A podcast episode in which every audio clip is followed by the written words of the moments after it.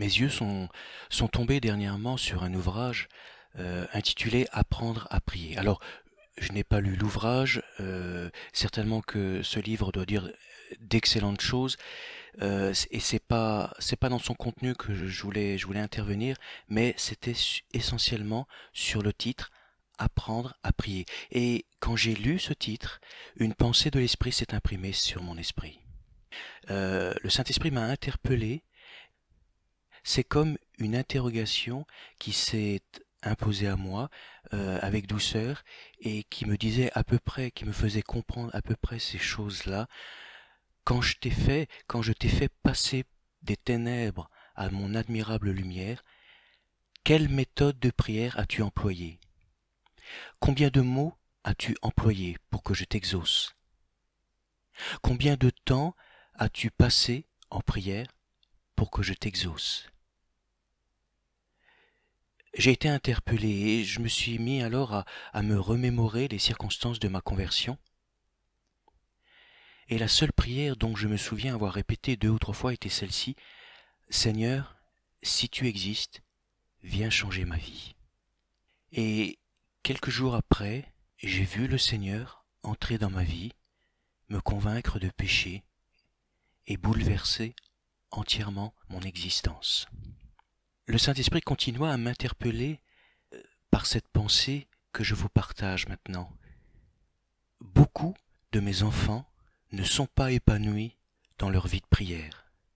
Beaucoup de mes enfants ne connaissent pas la victoire et la stabilité spirituelle dans leur vie de prière. Pourquoi? Parce qu'ils ne pensent qu'à se satisfaire eux-mêmes en se servant de Dieu. Alors ça peut paraître une parole dure, mais on va ensemble la développer quelques instants pour bien comprendre la pensée du Seigneur.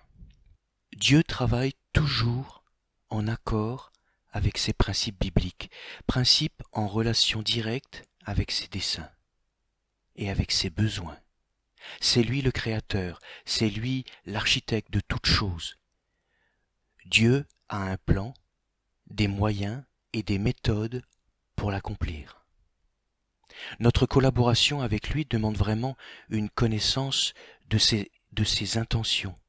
Nous devons savoir ce qu'il veut accomplir, que nous voulions le servir, que nous voulions prier, que nous voulions intercéder, nous devons savoir quelle est sa volonté. Je vais vous citer un exemple. Dans Acte 13, 36, il est écrit Or David, après avoir en son temps servi au dessein de Dieu. David servit au dessein de Dieu. Ce n'est pas Dieu qui sert au dessein de David, vous comprenez? C'est une énorme différence. Cette déclaration souligne que le fils d'Isaïe, David, avait passé le cap de vivre sa vie d'enfant de Dieu uniquement tourné vers ses propres besoins. Il avait atteint un niveau spirituel qui le poussait, comme Jésus, à vouloir s'occuper de plus en plus des affaires de son Dieu. Luc 2, 49 nous dit Ne savez-vous pas qu'il faut que je m'occupe des affaires de mon Père? Mais ils ne comprirent pas ce qu'il leur disait. Face à l'attitude du Seigneur, l'incompréhension des parents de Jésus représente souvent notre propre incompréhension, face souvent au silence de Dieu quant à nos prières. Ils ne comprennent pas ce principe divin, le principe de vie fondamental de Jésus qui est aussi celui de la prière. Ce principe est de s'intéresser premièrement aux affaires de notre Père, en cherchant les choses d'en haut, premièrement aux affaires de notre Père. Cherchez les choses d'en haut, nous dit Colossiens chapitre 3, versets 1 et 3. Cherchez les choses d'en haut, où Christ est assis à la droite de Dieu. Affectionnez-vous aux choses d'en haut et non à celles qui sont sur la terre. Car vous êtes morts, et votre vie est cachée avec Christ en Dieu. Voilà un grand principe divin que je voulais vous partager. Il est alors indispensable pour nous que disparaissent nos propres voies, nos propres ambitions, et surtout concernant nos demandes de prière. Et dans la mesure où nous chercherons à mourir à ces choses, à mourir à nous-mêmes et à nous conformer à ses principes à lui, Dieu alors introduira dans nos cœurs par son esprit les besoins de son propre cœur. Devenir participant de sa gloire, c'est de découvrir petit à petit l'objet de sa volonté. Et c'est surtout adapter nos prières à la forme que Dieu souhaite pour elles. C'est très important. Laisser l'Esprit nous inspirer. Demander au Saint-Esprit de dire ce que Dieu veut entendre. Cette courte définition de la prière se rapproche, à mon sens, euh, de la pensée de notre Dieu. Nous avons par exemple l'habitude d'employer le passage biblique où Élie fait tomber la pluie. Nous trouvons ça dans le premier livre des rois, chapitre 18, et puis euh, le verset 41, pour nous encourager à la persévérance dans la prière. Jacques va le répéter en disant Puis il pria de nouveau, et le ciel donna de la pluie, et la terre produisit son fruit. C'est un très bon texte, très juste, très vrai bien sûr, mais pris tel quel, il est totalement incomplet dans le principe de Dieu. Je répète, Jacques nous dit, il pria de nouveau en parlant d'Élie, et le ciel donna de la pluie, et la terre produisit son fruit. Et il nous faut absolument comparer ce texte de Jacques à celui du premier livre des rois. Quand il est écrit Bien des jours s'écoulèrent, et la parole de l'Éternel fut adressée à Élie. Dans la troisième année, Dieu lui dit Va, présente-toi devant Akab, et je ferai tomber de la pluie sur la face du sol. Va, présente-toi devant Akab, et je ferai tomber de la pluie sur la face du sol. Élie n'a pas décidé de lui-même de prier pour que la pluie tombe. C'est ça ce que l'Esprit veut nous dire. Mais c'est sous un ordre direct de Dieu. Or, la persévérance dans la prière, sans un socle pour la foi, est souvent stérile. On ne peut pas prendre un verset et puis agir par nous-mêmes en interprétant ce verset comme si Dieu allait systématiquement attester notre façon de faire. Dieu a dit à Élie, Va, présente-toi devant Akab, et je ferai tomber de la pluie sur le sol. Frères et sœurs, c'est ici la source de beaucoup, beaucoup de nos frustrations dans la prière. Tant qu'Élie ne connut pas les intentions de Dieu, il n'est pas allé voir Akab. Il ne pas demander que la pluie tombe. Vous comprenez? Le socle de sa foi fut mis en place lorsque Dieu lui a fait connaître sa volonté. Ce petit mot va, je répète parce que c'est une définition très importante. Tant qu'Élie ne connut pas les intentions de Dieu, il ne pouvait demander que la pluie tombe. Et le socle de sa foi fut mis en place lorsque Dieu lui a fait connaître sa volonté. Nous trouvons euh, ce principe divin dans, dans toute la Bible. Il ne nous est pas interdit, bien sûr, d'avoir des initiatives dans la prière. Il ne nous est pas interdit de faire connaître nos besoins. Mais il nous faut apprendre qu'il y a un temps pour recevoir la révélation de la volonté de Dieu, jusque dans les détails, pour ses besoins à lui.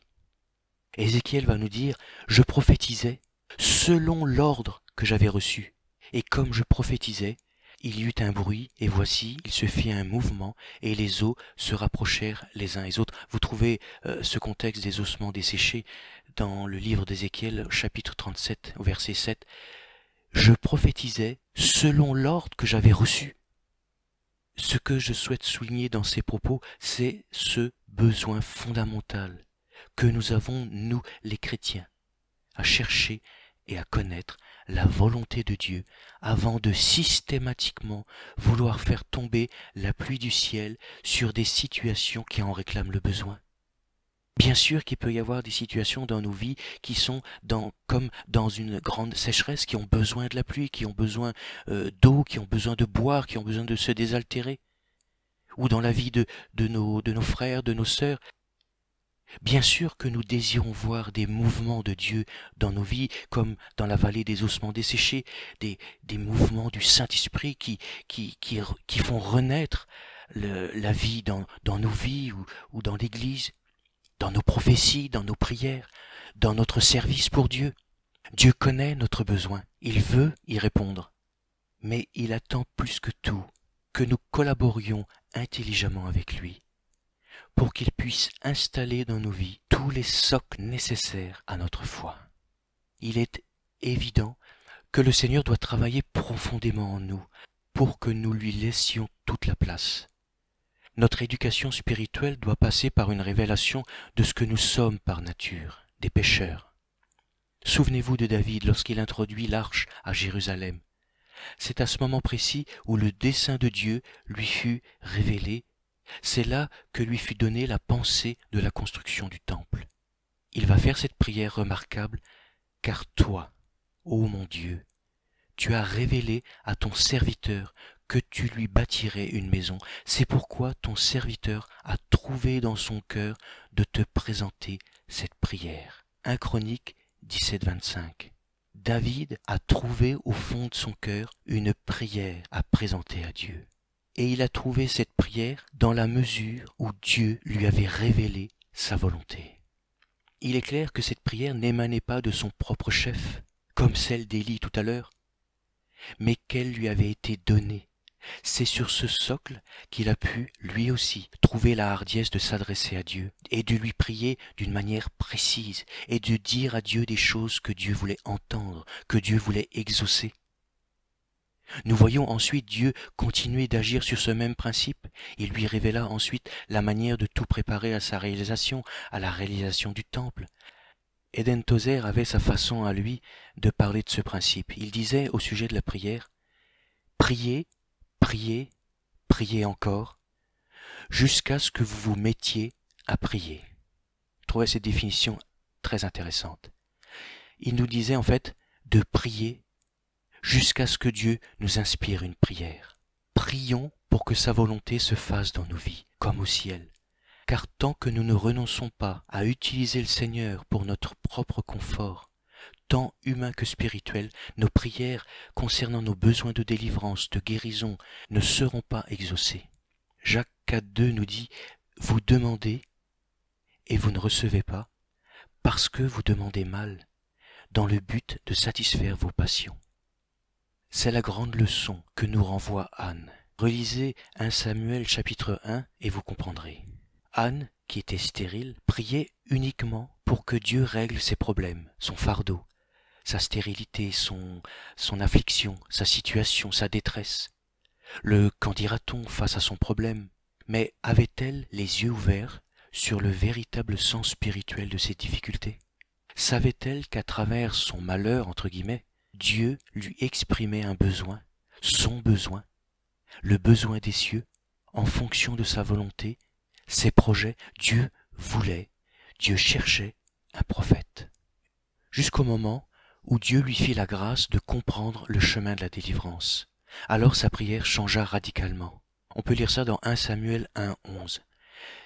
Elle dit, Si tu donnes à ta servante un enfant mâle, je le consacrerai à l'Éternel tous les jours de sa vie. Elle venait de comprendre l'objet de sa difficulté. Elle venait de comprendre pourquoi Dieu bloquait sa prière. Ce n'était plus Donne-moi, donne-moi ce que je veux pour mon bien-être, même si c'était légitime, mais non pas ce que je veux, mais ce que toi tu veux. Ça, ce sont les paroles de Jésus en Matthieu 26, 39. Au niveau des cieux, il y a une énorme différence entre se satisfaire soi-même, même, je le répète, même si c'est légitime, et satisfaire le cœur de Dieu. Anne est en train de nous dire, Seigneur, j'y renonce définitivement. Que veux-tu que je fasse? Quelle est ta volonté? Quelle est ton intention? On retrouve là la pensée de Marie après la visitation de, l'ange lorsqu'elle va lui dire Qu'il me soit fait selon ta parole. Voilà ce qui ramène la gloire de Dieu dans une vie. Voilà le chemin de l'exaucement de nos prières. Pourquoi n'y a-t-il souvent aucune réponse à nos prières? Parce que nous n'avons pas encore découvert le besoin de Dieu. Et si nous ne le découvrons pas, nous ne pouvons pas espérer trouver le chemin de la délivrance. Dieu ne travaille pas à notre manière. Ça, il faut bien le comprendre.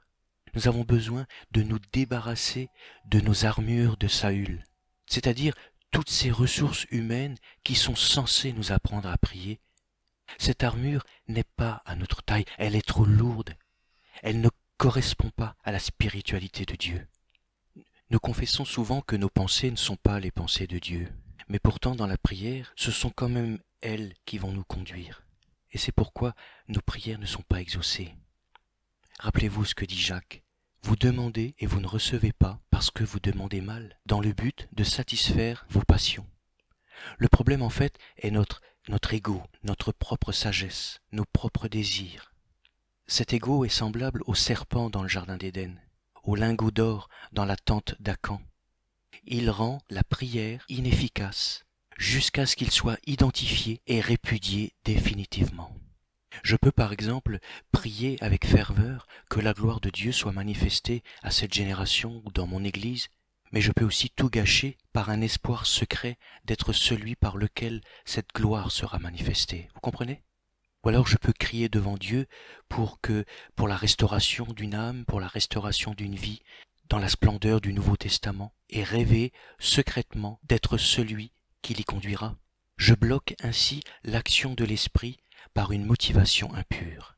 Mon désir caché d'avoir ma part de gloire empêche Dieu de m'exaucer. Ainsi, mon ego, sans honte ni scrupule, m'accompagne jusque devant le Dieu. Ça, nous devons le voir, nous devons le comprendre, nous devons l'accepter. Notre vieille nature est capable de s'agenouiller avec nous dans la prière, et elle détruit notre prière avant même qu'elle ne soit exprimée. Il nous faut voir, il nous faut vouloir ce que Dieu veut. Alors et alors seulement nous prions selon la volonté de Dieu. Et aucune requête faite selon la volonté de Dieu n'est jamais restée sans réponse. Et c'est là que la parole de Jean dans sa première épître au chapitre 5 verset 14 est importante. Voici l'assurance que nous avons auprès de lui. Si nous demandons quelque chose selon sa volonté. Il nous écoute. Et si nous savons qu'il nous écoute, quoi que ce soit que nous demandions, nous savons alors que nous possédons ce que nous lui avons demandé. Si nous demandons quelque chose selon sa volonté, il nous écoute. Ça veut dire aussi que si nous demandons quelque chose qui est contraire à sa volonté, il ne nous écoute pas. Il nous entend, mais il ne fera rien parce que ce que nous demandons est contraire à sa volonté. De plus, prier efficacement, il nous faut le faire en considérant le contexte de la situation de notre vie, tel que Dieu la voit. Ce n'est pas ce que je pense de moi-même qui doit m'influencer, mais ce que Dieu pense de moi. Nous prions trop souvent pour de bonnes choses, mais nous désirons l'exaucement pour de mauvaises raisons. Frères et sœurs, Dieu doit nous sanctifier dans la prière. Dieu veut sanctifier nos prières. Souvenez-vous encore de cet épisode extraordinaire à Gabaon, lorsque Dieu mit à l'épreuve Salomon. Je lis dans 1 roi 3.5. L'Éternel apparut en songe à Salomon pendant la nuit, et Dieu lui dit, Demande ce que tu veux que je te donne. Salomon va demander quelque chose en rapport avec les intentions de Dieu. Il va lui dire, eh bien, donne à ton serviteur un cœur qui écoute. Je lis pas tout, je lis l'essence de sa réponse. Donne à ton serviteur un cœur qui écoute. Voilà ce que Dieu voulait entendre. Nous avons ici la réalisation du principe spirituel, celui qu'attend le Seigneur de la part de ses enfants. Et si le Seigneur nous mettait, nous aussi, à l'épreuve dans ce sens? À cette question, que demanderai-je à Dieu? Eh bien, il faut bien se dire que notre réponse, notre réponse sincère, nous permettra de savoir quel Dieu nous adorons en réalité, et nous pourrons découvrir quelles sont nos intentions propres. C'est saint Augustin qui a dit à peu près la même chose à sa manière. C'est à ce que tu aimes que va ta prière. Tu invoques ce que tu appelles en toi. Tu invoques ce que tu veux avoir en toi. Or, si tu invoques le Seigneur afin qu'il t'arrive de l'argent, un héritage, une dignité du monde, ou religieuse, tu appelles en réalité des biens que tu désires posséder. Tu te fais un Dieu complice de tes convoitises, non un Dieu qui écoute les prières. Et en conclusion, j'aimerais vous lire la réponse du Seigneur à Salomon. elle est d'une richesse incommensurable pour notre vie de prière. Il va lui dire dans 1 Roi 3, versets 10 et 11, Puisque c'est là ce que tu demandes, sous-entendu, puisque tu ne vas pas chercher auprès de moi les biens terrestres en premier, et que tu ne demandes pas pour toi une longue vie, et que tu ne demandes pas pour toi la richesse, et que tu ne demandes pas la mort de tes ennemis, mais puisque tu demandes pour toi de l'intelligence afin d'être attentif au droit, voici, j'agirai selon ta parole, je te donnerai un cœur sage et intelligent, de telle sorte qu'il n'y aura pendant toute ta vie aucun homme parmi les rois qui soit semblable à toi. Voilà, voilà le, secret d'une vie de prière épanouie et c'est clairement mis en lumière. Dieu va lui dire, puisque tu ne demandes pas pour toi, pour ton bien-être, pour ta propre satisfaction, pour ta jouissance personnelle, puisque tu ne demandes pas pour toi. Oui, que ce soit Élie, David, Anne, Salomon et tant d'autres, il nous dévoile le chemin de lumière pour voir les écluses des cieux s'ouvrir sur nos vies.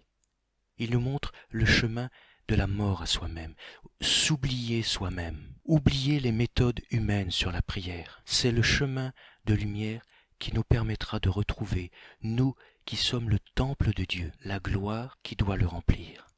Car c'est le but suprême de Christ, de son œuvre dans nos vies. Non pas seulement nous combler de biens matériels, mais nous combler de sa propre personne.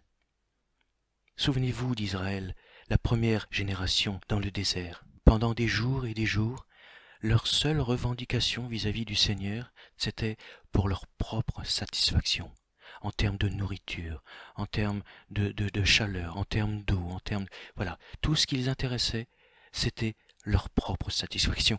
Et quand Dieu leur a présenté sa satisfaction, c'est-à-dire d'aller à la conquête de Canaan, quand il leur a dit, mais voilà, je vous ai comblé de mes bienfaits, mais voilà, moi je vous montre ce qui, maintenant, me satisferait de votre part, et non pas voulu. C'est là que le Seigneur nous met à l'épreuve. Comme Salomon, qu'est-ce que tu veux que je fasse pour toi? Nous avons peut-être oublié le lien spirituel intrinsèque qui existe entre la gloire de Dieu, la connaissance de Jésus-Christ et la mort à soi-même. La vraie prière, c'est de vouloir libérer la présence de la majesté divine dans nos vies en toute plénitude et avec toutes les vertus qui l'accompagnent. Frères et sœurs, je termine par ce très beau verset de Matthieu 6.10, cette parole de Jésus, cette prière. Que ta volonté soit faite sur la terre comme au ciel. Amen.